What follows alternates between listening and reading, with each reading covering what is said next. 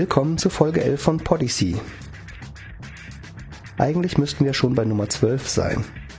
Aber leider ist mir der Gott des Internets an meinem neuen Wohnort offenbar nicht wohlgesonnen. Entgegen anderslautender Versprechen des Online-Verfügbarkeitschecks flatterte mir nach einigen Wochen des Wartens schließlich der Brief ins Haus, der lapidar feststellte, dass man mir nun doch keinen Zugang schalten könne und der Ausbau in den nächsten Monaten auch nicht geplant sei, man mich aber informiere, sobald es soweit sei. Worüber mich erst ein Anruf bei der Hotline informierte, war, dass ich offenbar verpflichtet bin, auch ohne Gegenleistung meinen Teil des Vertrages weiter zu erfüllen, sprich 30 Euro im Monat von meinem Konto abbuchen zu lassen. Das sei in Ordnung, man habe sich da rechtlich abgesichert, erklärte mir der Callcenter-Mitarbeiter. Offenbar ist es wichtiger, noch eineinhalb Jahre Geld von mir zu kassieren, als mich den Rest meines Lebens als Kunden zu behalten. Nun gut, ich werde trotzdem mal einen Kündigungsversuch unternehmen und einstweilen den Namen meines nicht mehr Providers für mich behalten. Es ist wirklich erstaunlich, wie sehr man sich an solche modernen Kommunikationsmittel gewöhnen kann. Mein erstes 28K-Modem hatte ich, glaube ich, so um 1995, 96 herum, mit dem ich mich ins Uni-Rechenzentrum einwählen konnte.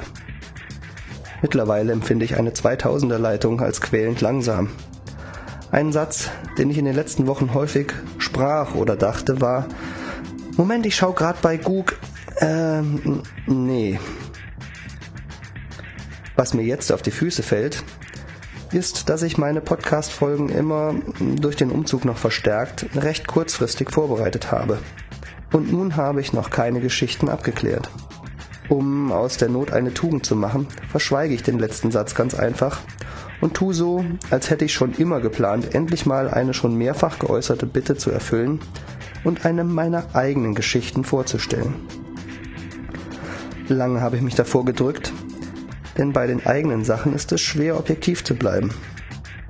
Nun habe ich mich für eine Story entschieden, die bei kurzgeschichten.de zumindest in den Empfehlungen gelandet ist, so schlecht also nicht sein kann. Sie heißt Keramia und reitet voll auf der Börsenwelle.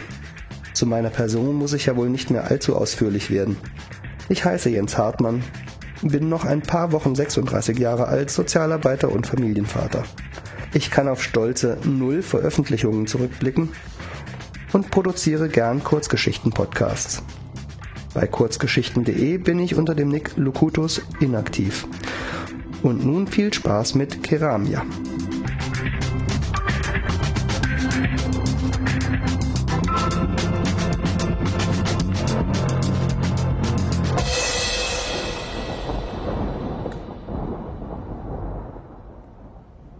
Vorstandsvorsitzender Grigobal versuchte ruhig und würdevoll zu wirken. Der Nieselregen bemühte sich, Grigobals maßgeschneidertes Sakko wie einen billigen Sack aussehen zu lassen und war damit deutlich erfolgreicher. Grigobal war aufgeregt, wie seit seinem fünften Geburtstag nicht mehr.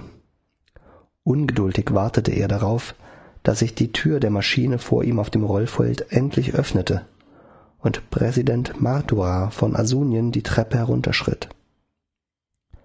Es war der erste asunische Staatsbesuch seit drei Generationen und dazu nach der großen Reform Grigobals erste Gelegenheit, ein ausländisches Staatsoberhaupt zu empfangen.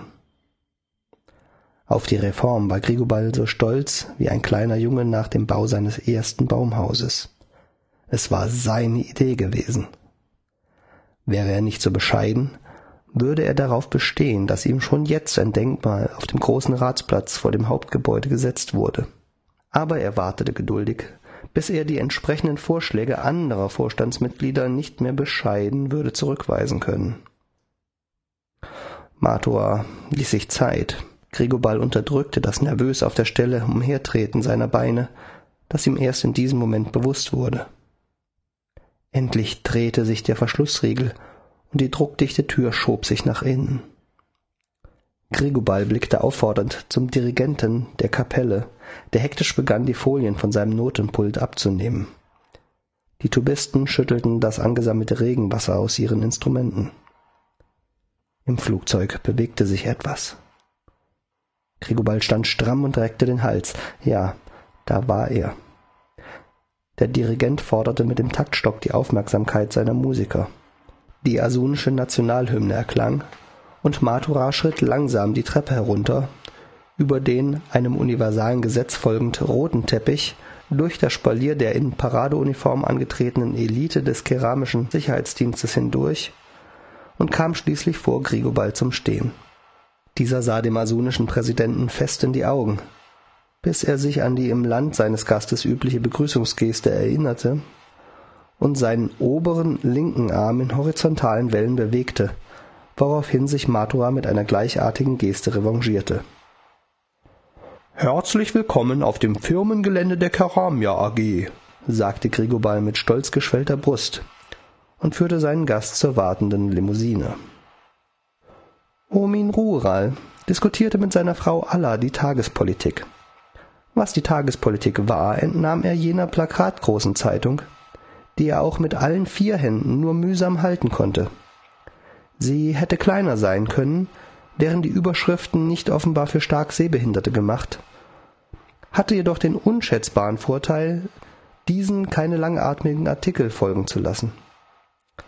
Allah wunderte sich über den Besuch des asunischen Präsidenten, dessen Land immerhin vor 387 Jahren Keramia beinahe annektiert hatte. Omin dagegen vertrat den Standpunkt, dass neun Generationen genug Zeit sein sollten, um dies zu den Akten zu legen. Schließlich musste nicht jedes Staatsoberhaupt so nachtragend sein wie seine Frau. Gregobal wartete ungeduldig, bis der automatische Translator seine Worte ins Asunische übertragen hatte. Martura saß ihm mit steinernem Ausdruck gegenüber und sagte fast nichts. Nur von Zeit zu Zeit nickte er oder trank von seinem Salcia. Ob er noch sauer war, weil Keramia den Angriff von 4063 zurückgeschlagen hatte? Krigobal betrachtete die vorbeiziehenden Fahnenschwenker, während der Wagen ruhig über die Straße rollte. Der Translator verstummte. Da sein Gast immer noch keine Anstalten machte, sich zu äußern, fuhr Grigobal fort. Die Misere, in der sich Keramia befand, war wirklich schlimm. Mein Vorgänger hat ein grausames Staatsdefizit hinterlassen. Die Verwaltung war so flexibel wie ein ektorianischer Esel und er beugte sich in verschwörerischer Manier nach vorn. Ich musste sieben Millionen zusätzlicher Wahlzettel ausfüllen lassen, damit die Wahlbeteiligung überhaupt hoch genug war, um meinen Sieg für rechtskräftig erklären zu lassen. Er verharrte mit zunehmendem Unbehagen in dieser Position, bis der Translator sein Werk vollendete. Erst dann lehnte er sich in einer Machergeste zurück und eröffnete Also habe ich beschlossen, es müsse was geschehen. Weder Maturas Gesicht noch sein Mund gab ein Zeichen der Zustimmung von sich. Grigobal hoffte inbrünstig, dass man ihm seine steigende Verunsicherung nicht anmerkte.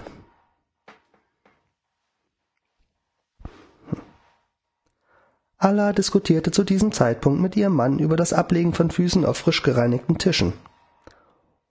Omin dagegen fragte sich, ob es wohl interessant wäre, wissenschaftlich zu erforschen, warum seine Frau ihre Vorhaltung immer wieder bis in die Betonung hinein in exakt der gleichen Weise ausbreitete.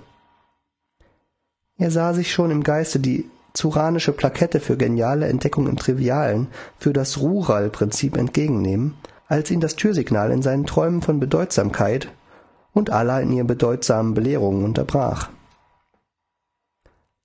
Allah war schnell an der Tür und kam kurz darauf mit zwei dicken, großen Briefen von einer gewissen Reka AG zurück. Sie entpuppten sich als Angebote, ihre Anteile der Keramia AG für beachtliche 780 Klecks pro Aktie zu übernehmen. Eine kleinere Kontroverse kam auf ob sie denn ihr Mitspracherecht für eine zugegebenermaßen nicht unbescheidene Summe aufgeben sollten. Doch schließlich gewann die Überzeugung, dass die da oben sowieso machten, was sie wollten. Folglich konnte man ihnen auch gleich die ganze Macht und sich selbst einen Ersatz für den kürzlich verstorbenen Fernseher gönnen, der sich ohnehin besser im Wohnzimmer machen würde als die hässlichen Aktien. Eine größere Auseinandersetzung drehte sich darum, wer die unterschriebenen Verkaufsverträge zur Post bringen sollte, die nun freilich Hyperschnell Briefkartell GmbH hieß und die Briefe deutlich langsamer und unzuverlässiger für einen deutlich höheren Preis transportierte als bisher. Nach ausführlicher und emotionaler Betrachtung aller Aspekte des Problems folgte Omin schließlich der Argumentation seiner Frau und dem Weg zur nächsten Postfiliale. Er wunderte sich ein wenig über die ungewöhnlich lange Warteschlange. Die Tabustruktur seines Volkes machte jedoch großes Aufhebens wegen des Postgeheimnisses, also malte er sich lieber seine zukünftigen Reichtümer aus, als seine gesellschaftliche Reputation durch unziemliche Neugier aufs Spiel zu setzen. Unser Volk war politikmüde. Ich denke, es hatte den Eindruck, dass ohnehin alles von Lobbygruppen beschlossen wurde und es egal war, welche Partei man wählte. Was ja nun auch so nicht direkt von der Hand zu weisen war. Erneut beugte sich Grigobal vor und wagte es sogar, Matura eine Hand auf den Oberschenkel zu legen zog diese jedoch schnell unter taktischem Auflachen zurück, als er den Blick des asunischen Bodyguards auffing. Er beeilte sich mit seinen Ausführungen fortzufahren. Ich dachte mir, vielleicht spielt das Volk wieder mit, wenn man die Tatsachen einfach anerkennt. Also habe ich vorgeschlagen, Keramia in eine Aktiengesellschaft umzuwandeln. Jeder Bürger sollte eine Aktie bekommen, was zusammen 51 Prozent der Gesamtmenge ausmachen sollte. Die übrigen 49 sollten an der Börse meistbietend verkauft werden, um das Staatsdefizit auszugleichen. Und so konnten sich die Lobbygruppen ihren Einfluss auf Keramia quasi legalisiert festschreiben lassen. Wenn das Volk einig wäre, könnte es sie in der Aktionärsversammlung jederzeit überstimmen. Er lehnte sich erneut in seiner Macherposte zurück, die oberen Arme hinter dem Kopf, das untere Paar hinterm Gesäß verschränkt. Vor drei Jahren wurde das Gesetz unterzeichnet. Der Staat Keramja ging in die Keramja AG über. Wir haben keine Regierung, sondern einen Vorstand, dessen Vorsitzender ich wurde. Aus Ministerien wurden Sparten. Vieles wurde in eigenständige Betriebe ausgegliedert, natürlich zu 100 Prozent im Besitz der Keramja AG sind. Die Warterei auf den Translator wurde ihm langsam lästig. Und was soll ich sagen? Es funktioniert. Jeder Betriebszweig unserer Aktiengesellschaft arbeitet profitabel. Statt eines Staatsdefizits haben wir einen ordentlichen Überschuss, der natürlich abzüglich 50% Provision für den Vorstand und das obere Management an die Aktionäre ausgeschüttet wird. Er war mächtig stolz auf sich und seine Unsicherheit war vergessen. Mittlerweile hatte sich Grigobal an Maturas Schweigen so sehr gewöhnt, dass er erschrak, als dessen Stimme ertönte. Als quälende Sekunden später die Übersetzung aus dem Translator quoll, hoffte er, nicht so blass geworden zu sein, wie er sich fühlte. Omin erlangte in den folgenden Tagen eine erstaunliche Sportlichkeit. Besucher erschraken regelmäßig, weil die Tür sich öffnete, bevor sie die Hand vom Klingelknopf nehmen konnten. Omin war ebenso regelmäßig enttäuscht, weil nur Verwandte oder alte Freunde vor der Tür standen. Doch schließlich tauchte eine Frau in braunem Overall auf, dessen Beschriftung sie als Reka-Mitarbeiterin auswies. Mit ihr tauschte er seine Aktie und einige Unterschriften gegen den erwarteten Betrag aus. Allah tat es ihm gleich und nur unwesentlich später waren sie stolze Besitzer des neuen Plutonium SX 5000 TV-Geräts sowie einer neuen Küchenausstattung. Allah überlegte gerade, ihre Nachbarin Kimma Kriegut zum Kaffee einzuladen, damit diese ihre neuen Reichtümer bewundern konnte, als das Telefon klingelte und Grimma Krigut anrief, um sie zum Kaffee einzuladen. Mit energischen Worten und unter vierhändigem Abwinken hatte Grigobal den Einwand seines Gastes zur Seite gewischt und das Thema auf mögliche Handelsabkommen gelenkt.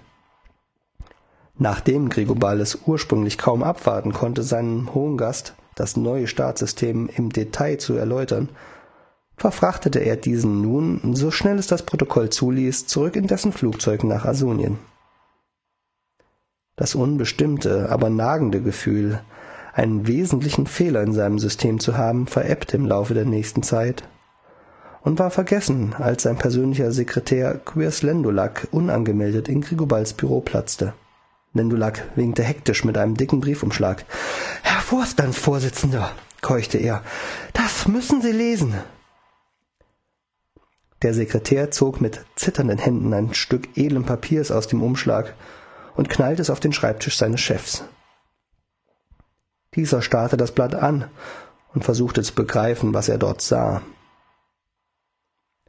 Eine gewisse Reka AG, von der er noch nie zuvor gehört hatte, gab an, 51 Prozent der Keramia-Aktien erworben zu haben und damit der neue Inhaber zu sein. Kriegeball wurde aufgefordert, seinen Platz für einen Nachfolger freizumachen. Sein Blick blieb an der Unterschrift hängen. Ich habe nachgeforscht, erklärte Lendulak. Rika scheint einen großen Teil der freien Aktien an sich gebracht und anschließend den Nichtversammlern ein Kaufangebot für ihre Bürgeraktien unterbreitet zu haben. Rigobal hörte ihn nicht. Quirs, haben Sie die Unterschrift des Reka-Chefs erkannt? Der ehemalige Vorstandsvorsitzende der Keramia AG gab sich keinerlei Mühe, ruhig und gelassen zu wirken, als er wieder regendurchnässt am Rollfeld stand. Er wartete weder mit einer Kapelle noch mit einem roten Teppich auf, als die Maschine mit dem neuen Mehrheitseigner landete. Dass er nicht schon längst von einem wütenden Mob gelyncht worden war, hatte Grigobal wohl nur dem Umstand zu verdanken, dass der wütende Mob viel mehr mit dem Verprassen der Veräußerungsgewinne als mit der Tagespolitik befasst war. Niedergeschlagen empfing er seinen neuen Chef und geleitete ihn in das Büro, von dem aus er kurz zuvor noch die Geschicke seines Landes, seiner Firma, gelenkt hatte. Nun nahm ein anderer dort Platz, doch dieser würde kaum täglich dort sitzen. Endlich ist die Schmach der Niederlage von 4063 getilgt. Matoras Gesicht war im Gegensatz zu seinem letzten Besuch nicht versteinert. Ich muss Ihnen danken, Grigobal. Dank Ihrer genialen Idee konnte ich Ihr Land erobern, ohne einen einzigen Soldaten opfern zu müssen. Und Ihrem dekadenten Volk die Aktien abzunehmen, war sogar billiger als einen Krieg zu führen. Während ein nicht enden wollender Lachanfall des strahlenden Siegers über die Gegensprechanlage das gesamte Gebäude erfüllte, schlurfte Grigobal langsam in Richtung Ausgang. Draußen nass im Regen zu stehen, entsprach einfach viel mehr seiner Stimmung.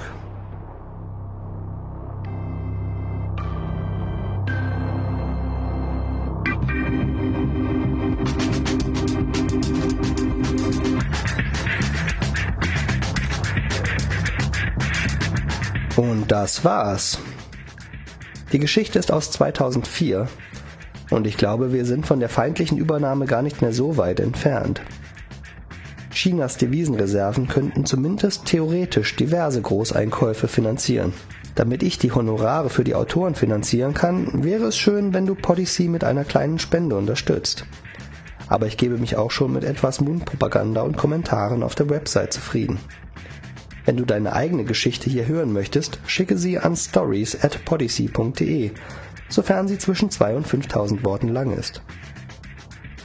Dieser Podcast ist eine Produktion von Jens Hartmann und steht unter der Creative Commons 2.5 Deutschland Lizenz. Er darf zu nicht kommerziellen Zwecken unter Nennung der Quelle frei verteilt, aber nicht bearbeitet werden. Alle Rechte an den Geschichten liegen bei den Autoren. Bis zum nächsten Mal.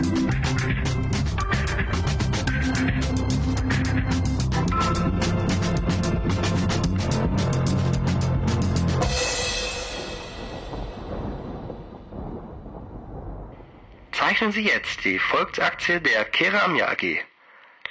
Lassen Sie sich von der Bank Ihres Vertrauens beraten. Oder von Thomas Gottschalk und Manfred Krug.